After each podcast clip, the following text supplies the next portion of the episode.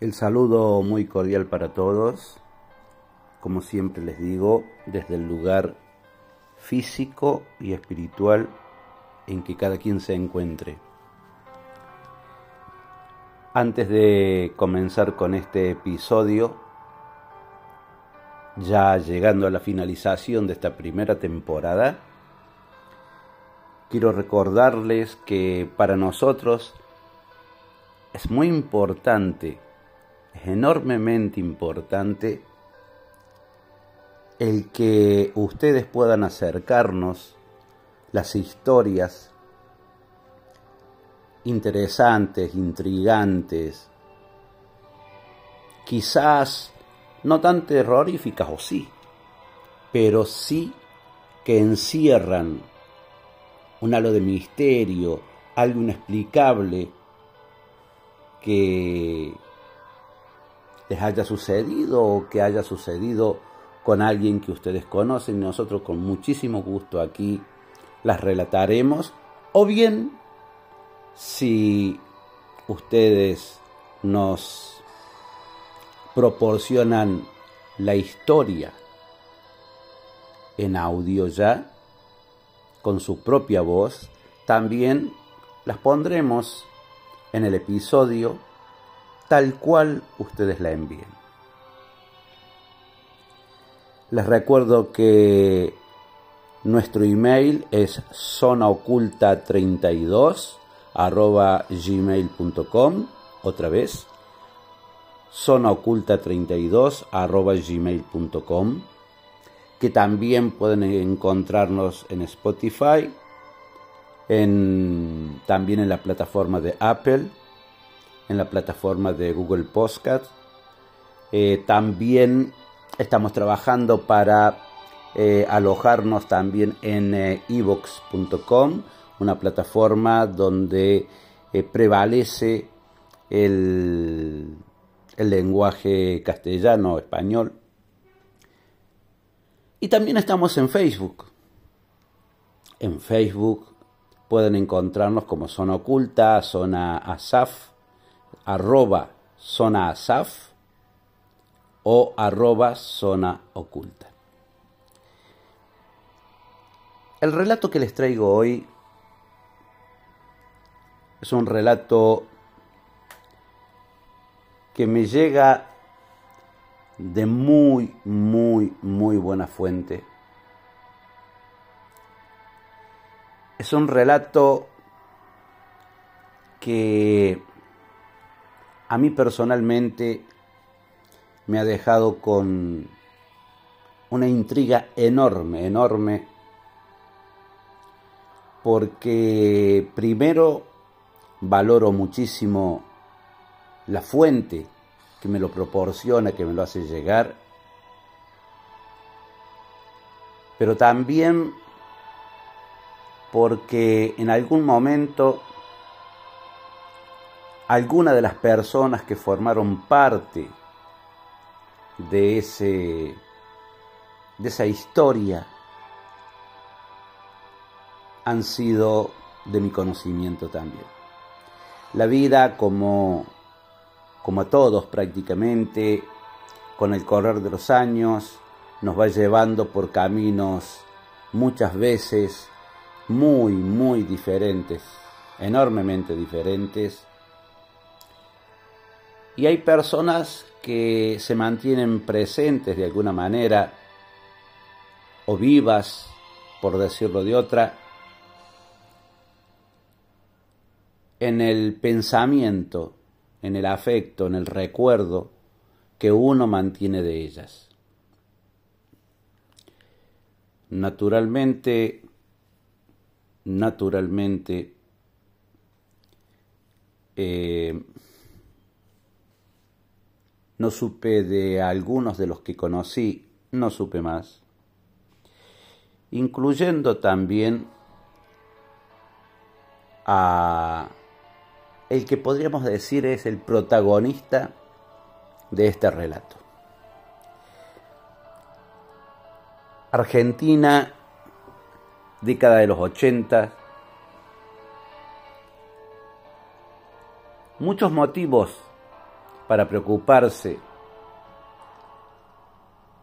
el, en cuanto al vivir social de ese país, una vida que hacía ya varios años venía muy convulsionada por el último gobierno dictatorial.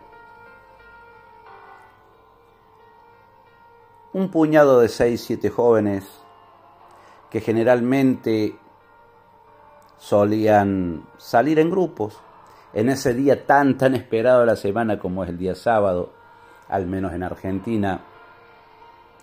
El día sábado es un día destinado a la recreación nocturna, a salir a bailar, a salir a un cine, en fin, a distintas actividades, más aún cuando se es joven. Este grupo, digo, de seis, siete amigos, quizás un par más, siempre salían juntos. Algunos de ellos estudiaban, otros trabajaban. Una vida normal, una clase media que procura día a día llegar a un fin de mes de manera decorable. Ese fin de semana no había prácticamente ninguno de ellos el dinero suficiente que les permitiera salir, salir a, a divertirse. ¿Qué es lo que sucede entonces? Sandra, la novia de Omar, Omar es prácticamente el protagonista, diría es el protagonista de este relato. Sandra, digo, propone que todos acudan tipo 10, 10 y media de la noche a su casa, que se reúnen ahí a pasarla bien, a hacer un sábado diferente. Quizás algunas pizzas, alguna gaseosa, alguna cerveza. La cuestión, pasarla bien. Llega la hora acordada y poco a poco van llegando los diferentes amigos, se van sentando, van haciendo comentarios de todo lo que han vivido durante la semana, algunos otros temas un tanto banales. No se puede esperar otra cosa para un sábado por la noche. Pero ese sábado para algunos iba a cambiar totalmente la vida. Ese sábado no iba a ser un sábado como todos los demás. Yo diría que ese sábado iba a marcar un antes y un después en la vida de algunos de ellos. En la vida de Sandra, en la vida de Omar principalmente. Sandra vivía en una casa pequeña junto a su madre y a su abuela materna. Una casa que era muy especial, una estructura entre antigua y algo que pretende ser moderno pero una construcción indudablemente de muchos años, que proporcionaba un marco entre intrigante y, y melancólico. La casa ubicada en un barrio, en una zona muy poblada de la ciudad, pero muy especial.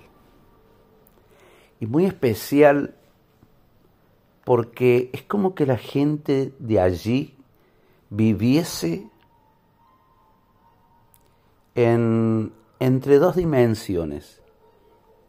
Entre la dimensión en la que todos vivimos común del día a día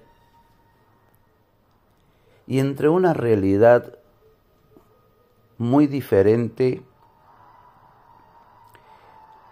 con una espiritualidad un tanto supersticiosa, un tanto desviada de lo que podemos entender es una espiritualidad. Atribuida generalmente por el hecho de que en esa zona y ellos a muy corta distancia vivían de los tres cementerios principales, digamos, de la ciudad. Uno de confesión, digamos, eminentemente cristiana, a su lado un cementerio musulmán y al lado de este cementerio de la comunidad judía. Ese entorno no solamente proporcionado por, por los tres cementerios, sino que también proporcionado por, por todo lo que rodeaba a los cementerios.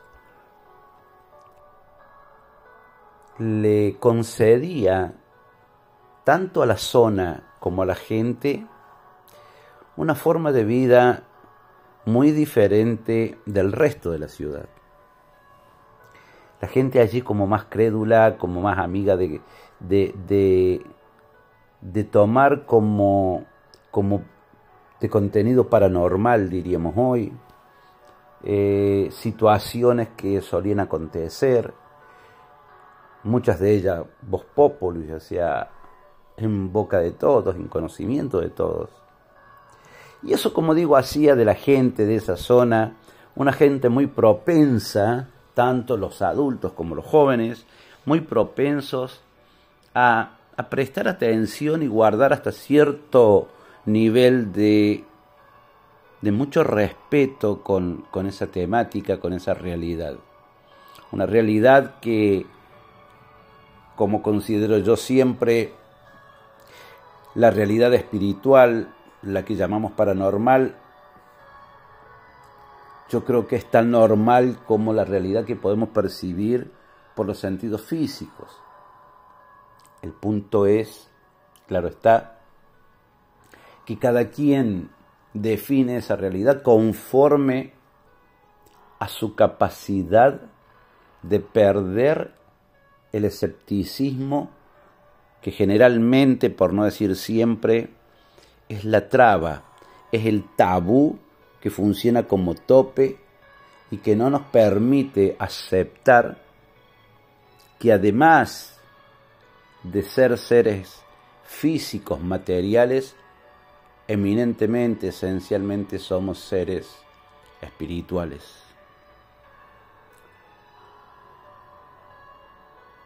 La noche de ese sábado empezó a transcurrir del modo más normal del mundo. Unas pizzas, unas gaseosas, unas cervezas, alguna otra cosita más. Y entrando ya más la noche, los temas iban variando.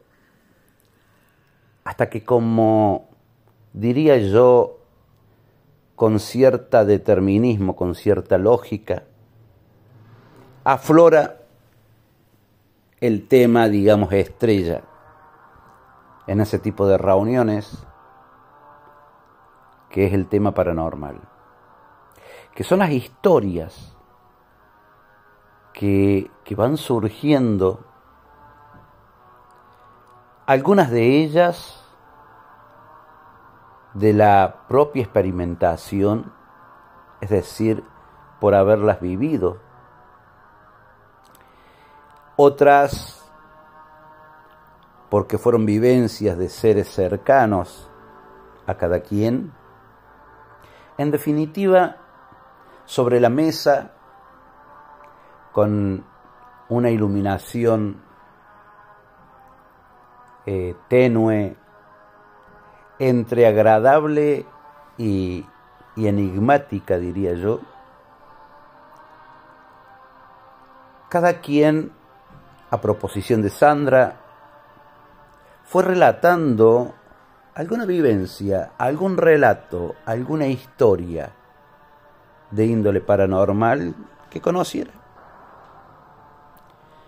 Fue así como cada uno fue recordando y, contando, volcándolo sobre la mesa a su relato. Con la percepción y la atención diversa. Algunos más crédulos, otros menos, pero en línea general, como todos los amigos vivían en esa zona, tenían más o menos la misma percepción con respecto a este tipo de fenómenos y bastante respeto. Es así como ya entrada la madrugada deciden dejar de contar historias y toman la decisión a propuesta de Sandra de jugar el juego de la copa. El juego de la copa, diríamos, es una versión simplificada de la tabla Ouija. En el juego de la copa se ponen en círculo, a veces en un semicírculo amplio, todas las letras del alfabeto, los números del 0 al 9, la palabra sí, la palabra no. Y debe haber alguien que, que haga la función del maestro de ceremonias. Es decir, que sea quien maneje la copa. De esa manera comienzan ese juego, que naturalmente es un juego para alguien, para ese tipo de personas que no consideran como real esa realidad que forma parte de esta otra realidad física, es decir, como que la realidad del ser humano está formada por dos elementos. Por la realidad perceptible a través de los cinco sentidos físicos y por la otra realidad que existe como tal, que tiene sus propias reglas, leyes, manifestaciones y expresiones pero que de forma tan insoluble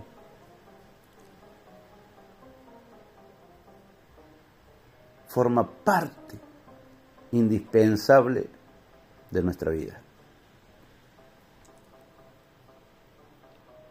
Obviamente este grupo de jóvenes tomó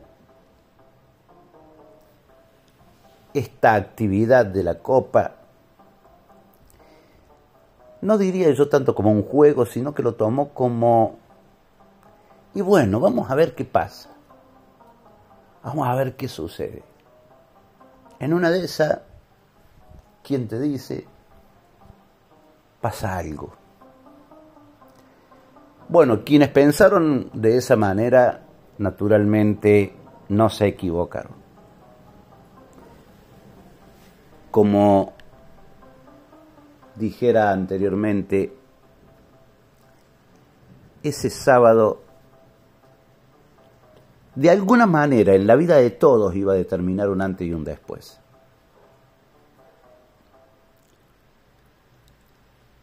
Sucedió que comienzan quien dirige esa actividad, comienza a invocar, y aquí el primer error de la noche, a algún espíritu que esté presente allí. Les recuerdo la tremenda cercanía física de la casa de Sandra de los tres cementerios. Tres cementerios enormes, estamos hablando de una ciudad de más de tres millones de personas.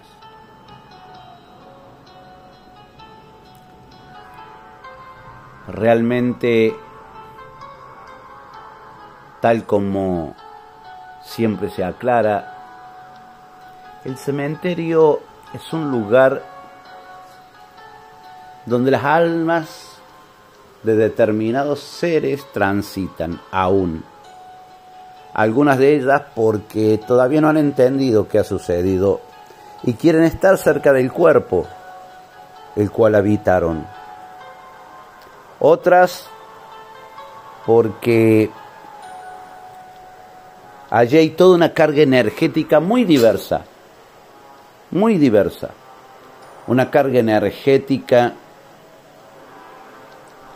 que muchas veces determina muchísimas situaciones o influye en muchísimas situaciones de los seres humanos.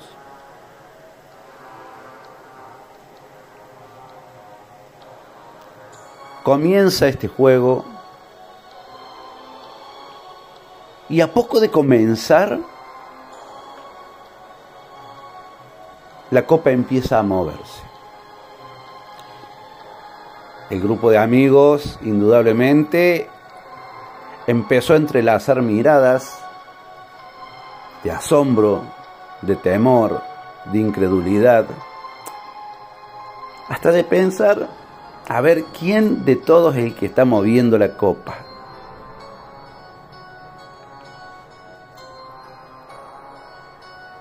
se empiezan a hacer preguntas de costumbre en, quienes o a quienes le falta experiencia en este tipo de cuestiones. Y empiezan a preguntar, ¿sos un espíritu bueno? Obviamente, un espíritu malo dudo mucho. Puede que en algunos casos sí, pero dudo mucho que vaya a aceptar o a decir o a manifestar, sí, soy un espíritu malo. Pero generalmente los espíritus malvados son espíritus mentirosos, son espíritus tercos, son espíritus que naturalmente, por su propia naturaleza, pretenden realmente el daño de la o las personas que lo invoquen o que acepten que ellos se hagan presentes. Tienen la capacidad espiritual de detectar quién es el más apto para influenciarlos. Es así como se van sucediendo una tras otra las preguntas a este espíritu y como que de algún modo este espíritu las va respondiendo de alguna manera. En algún momento es Omar el que pide hacer preguntas al espíritu. Omar el más escéptico, digamos, el que no creía mucho en estas cosas. Pero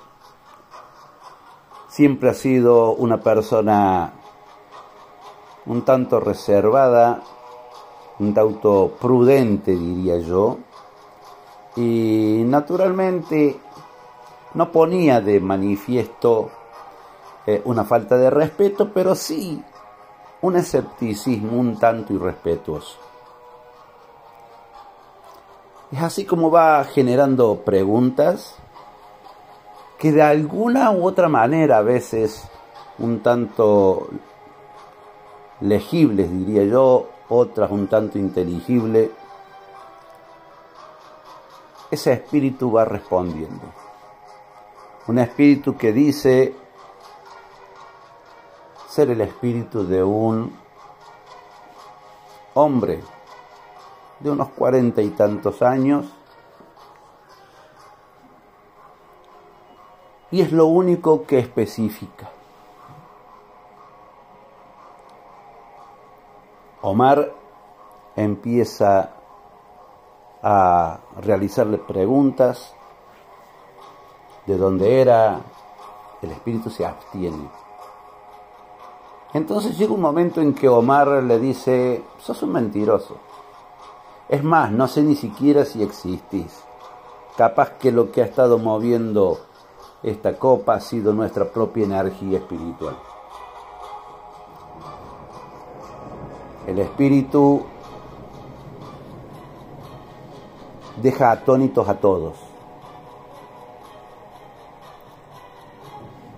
Se tumba una botella que estaba a unos metro y medio más o menos de ellos, estrepitosamente. La luz de la lámpara que iluminaba la sala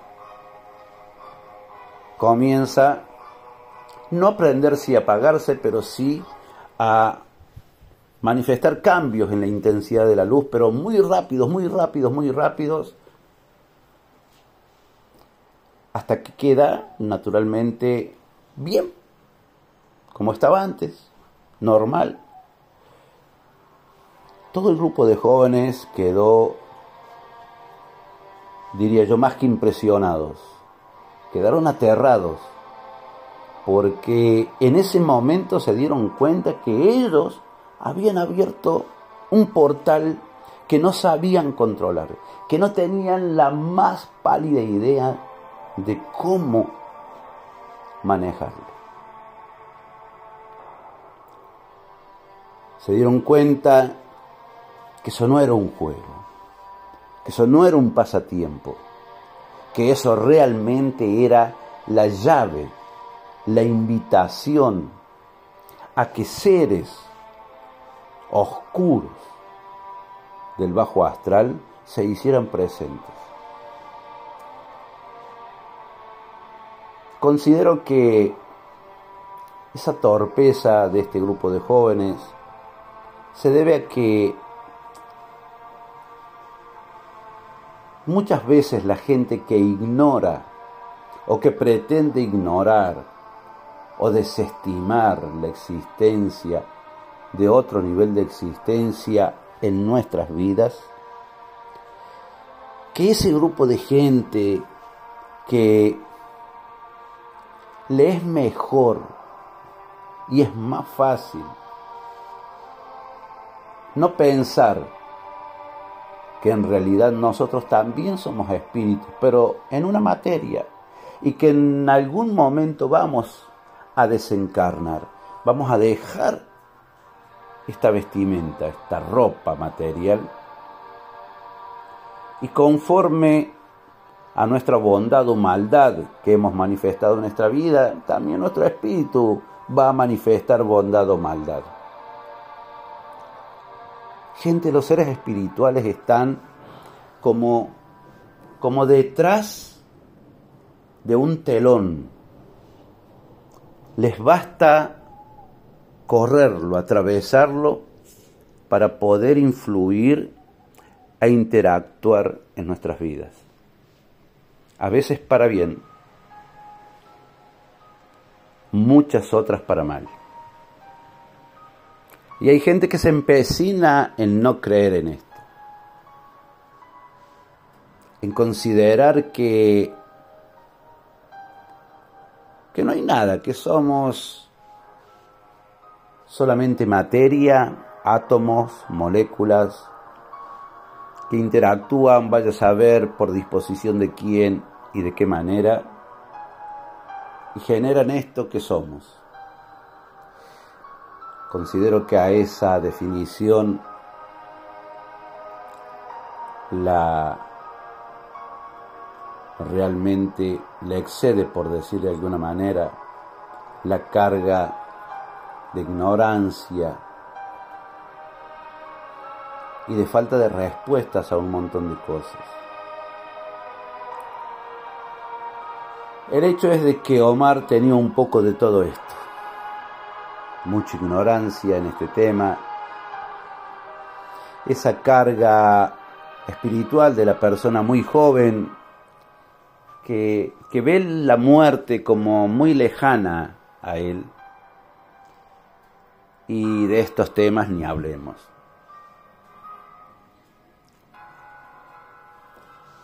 Descaradamente Omar le dice al espíritu, mira, yo te desafío a que me reveles algo de mi vida. Según llegó a mí este relato, Omar pretendió referirse a algo del pasado de su vida que el espíritu le revelara algo del pasado, como para, como para poder decir, sí, confirmo, eh, esto es verdad, es verdad esto. Pero el espíritu haría más que eso. El espíritu de este hombre, según él, yo creo, sin lugar a dudas, que era un ser espiritual del bajo astral, pero demoníaco por el poder, porque muchas veces los espíritus de personas que han vivido, esos espíritus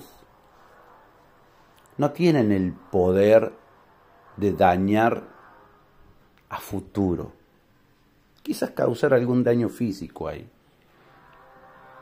Pero los demonios tienen ese poder otorgado por ese gran ente del mal que es el Satán, de poder dañar a futuro. Y fue ni más ni menos esto lo que hizo este ser, este espíritu. El espíritu le hace saber que él va a cambiar su vida.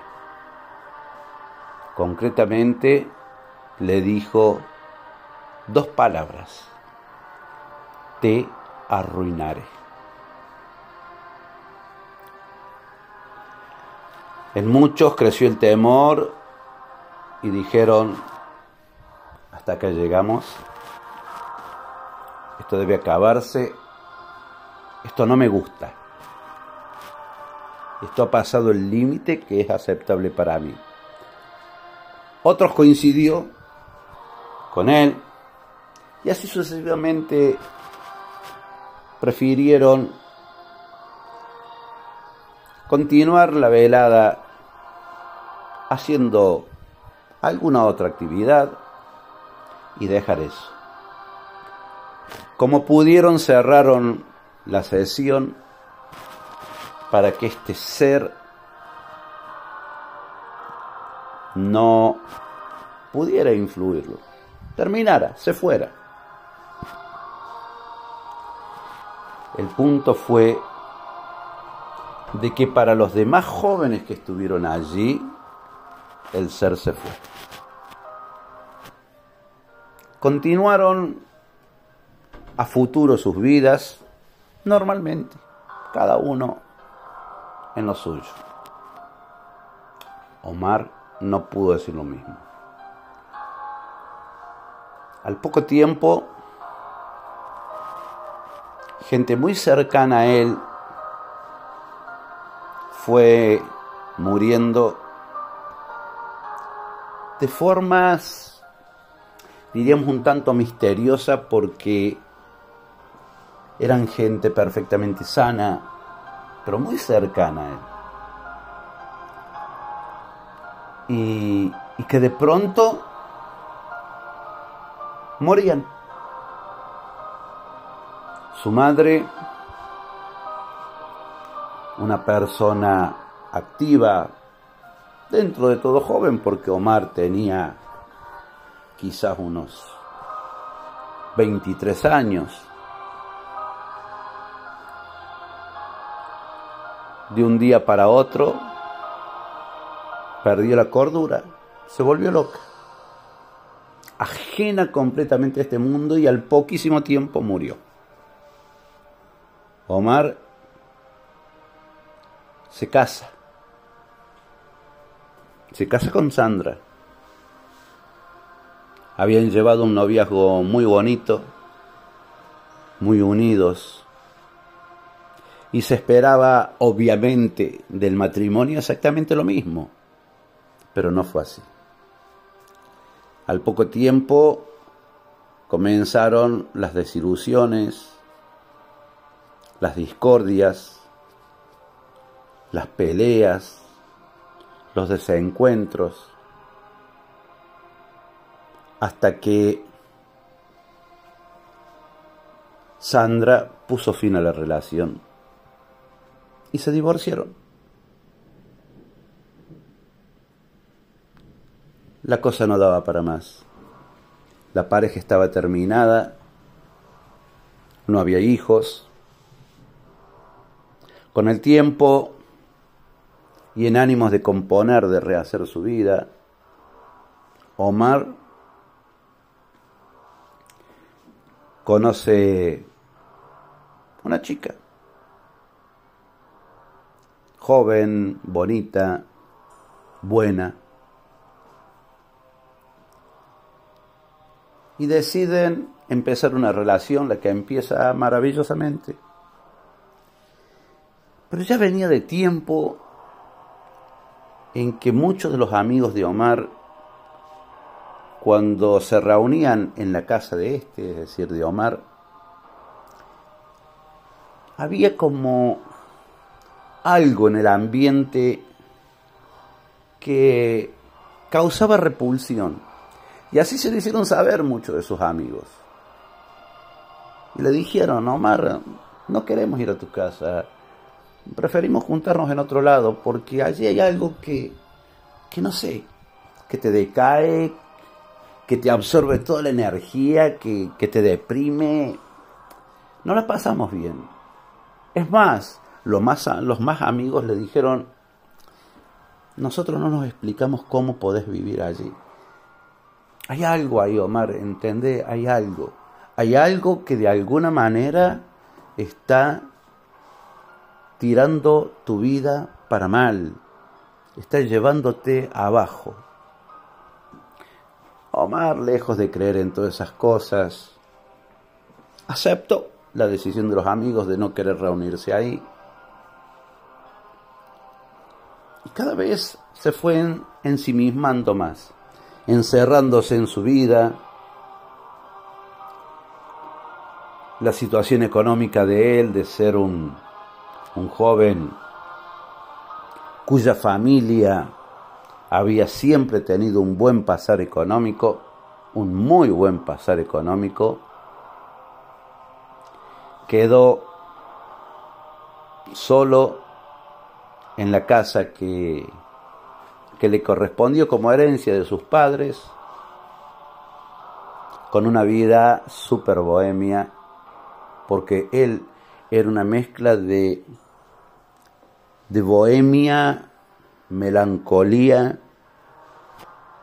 eh, un espíritu con ciertos talentos en el arte, para dibujar, para pintar, para esculpir pero con eso no se come. Al menos no, no todos los que pretenden vivir de eso. Por lo tanto, fue entrando en un espiral de, de pobreza, diría yo. Empezó a endeudarse y nada de lo que emprendía, pero nada de lo que emprendía terminaba bien. Me refiero no solamente a los trabajos. Pretendía poner un negocio de algo, pretendía hacer un trabajo de algo y permanentemente fracasaba. Tarde o temprano iba el fracaso. Con esta nueva pareja tuvo una nena. De pronto era una pareja muy especial porque no vivían juntos en la misma casa. Por alguna razón, su pareja vivía en su casa con sus, sus padres y venía a pasar uno o dos días con él en la casa.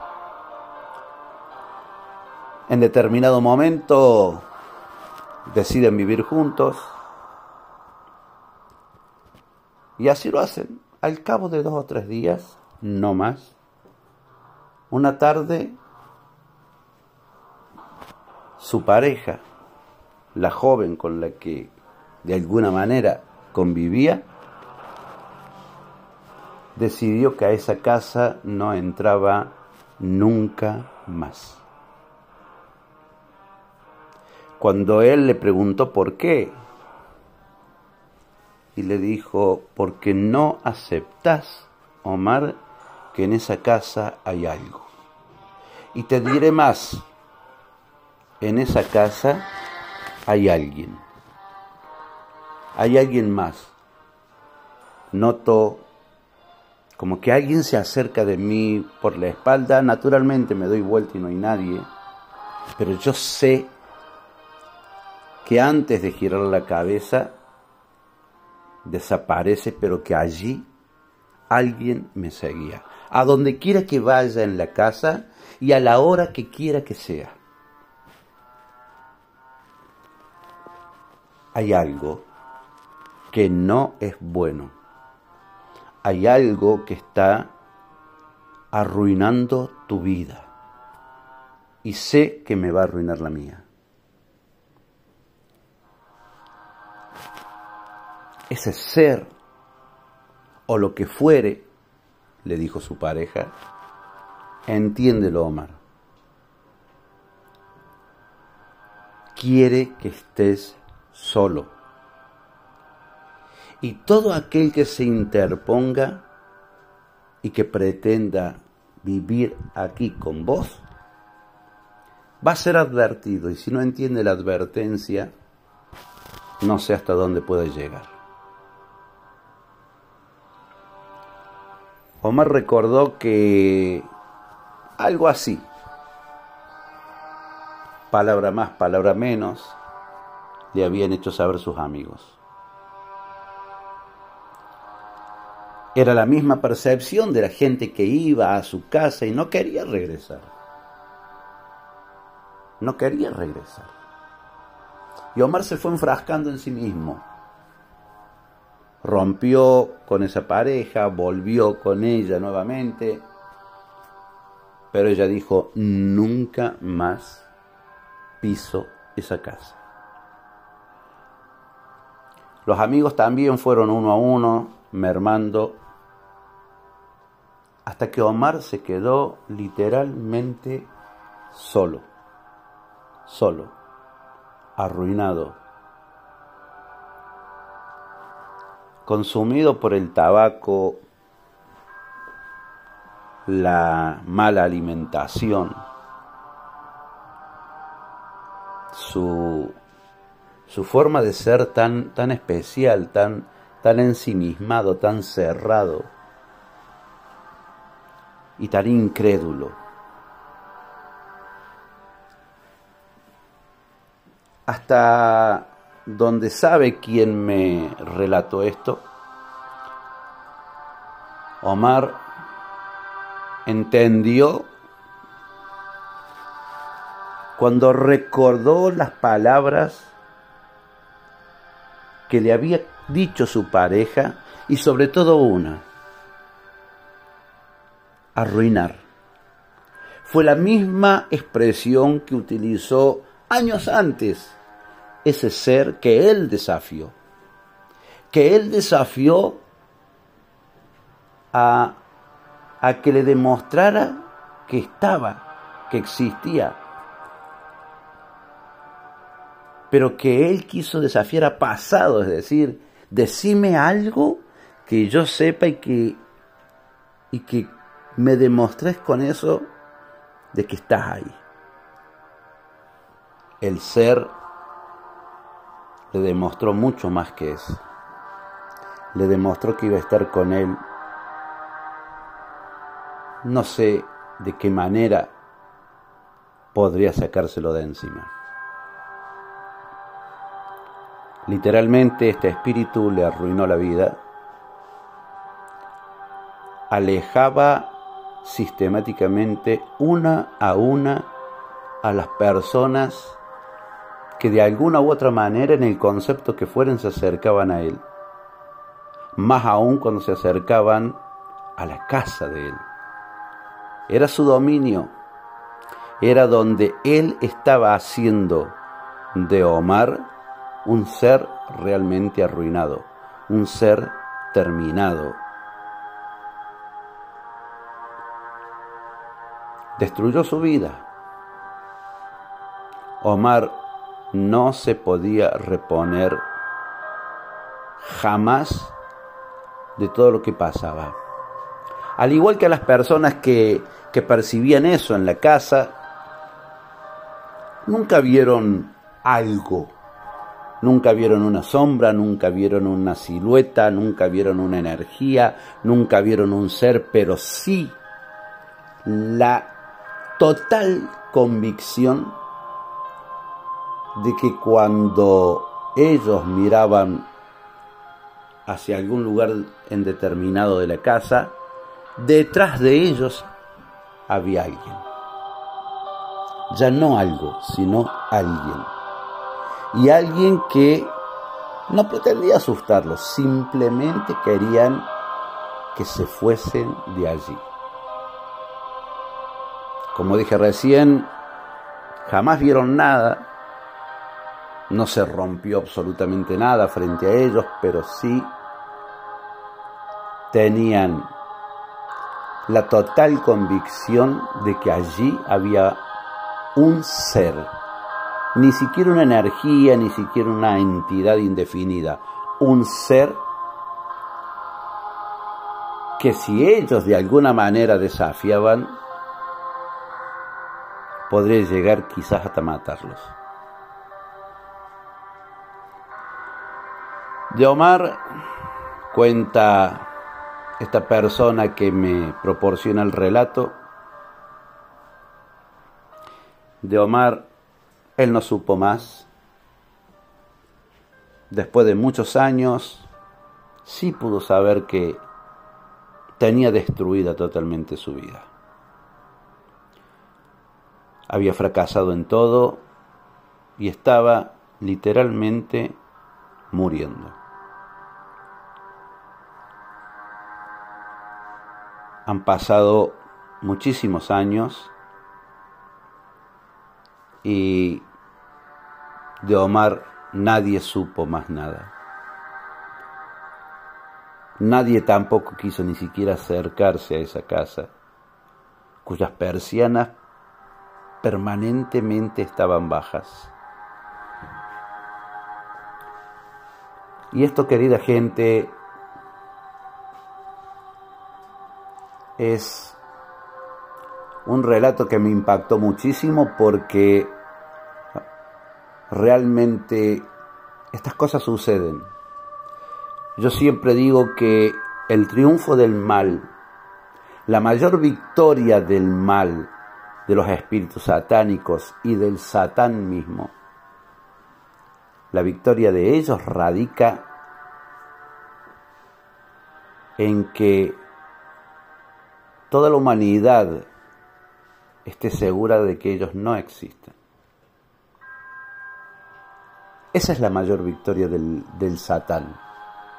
Satanás y los espíritus demoníacos existen. Y esto no es un discurso fundamentalista, extremista, fanático, no. Yo no soy una persona fanática, soy una persona creyente pero que ama investigar. Y el punto es ni más ni menos que el mal existe, pero no existe como, como algo inanimado, sino que existe con vida propia, con personalidad propia y que tiene un objetivo determinado, reinar en este mundo que conocemos. Reinar es más, diría más que en este mundo, reinar en todos los mundos, reinar en todas las dimensiones, incluida esta. Y como dije, su mayor victoria es lograr que nosotros creamos y digamos y, nos, y estemos convencidos de que ellos no existen. Entonces así ellos pueden actuar con total libertad. Por supuesto, no todo lo que se dice que es una posesión es una posesión. No todo lo que se dice que es una influencia demoníaca es una influencia demoníaca. No todo lo que se dice que es efecto y resultado, como en esta historia de Omar, el actuar de un ser demoníaco, pero eso no implica de que no los haya. Por esa razón quise traer este relato para que sobre todo aquellas personas que por juventud, por formación académica, por convicciones personales, por falta de religiosidad o de espiritualidad, consideran que la dimensión que tenemos es nada más que física y que nuestra existencia física es la única que hay y que el día en que desencarnemos, que, que dejemos esta vida física, con dos metros de tierra no solamente habrán tapado nuestro cuerpo, sino que habrán tapado también nuestra historia personal. Habremos muerto en todas las dimensiones o en todos los sentidos. Y eso no es así.